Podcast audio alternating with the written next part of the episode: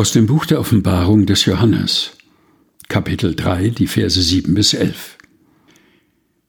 Und dem Engel der Gemeinde in Philadelphia schreibe, das sagt der Heilige, der Wahrhaftige, der da hat den Schlüssel Davids, der auftut, und niemand schließt zu, und der zuschließt, und niemand tut auf.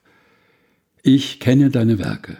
Siehe, ich habe vor dir eine Tür aufgetan, die niemand zuschließen kann, denn du hast eine kleine Kraft und hast mein Wort bewahrt und hast meinen Namen nicht verleugnet. Siehe, ich werde einige schicken aus der Versammlung des Satans, die sagen, sie seien Juden und sind's nicht, sondern lügen.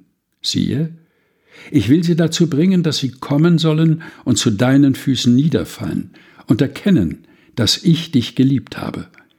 Weil du mein Wort von der Geduld bewahrt hast, will auch ich dich bewahren vor der Stunde der Versuchung, die kommen wird, über den ganzen Weltkreis, zu versuchen, die auf Erden wohnen.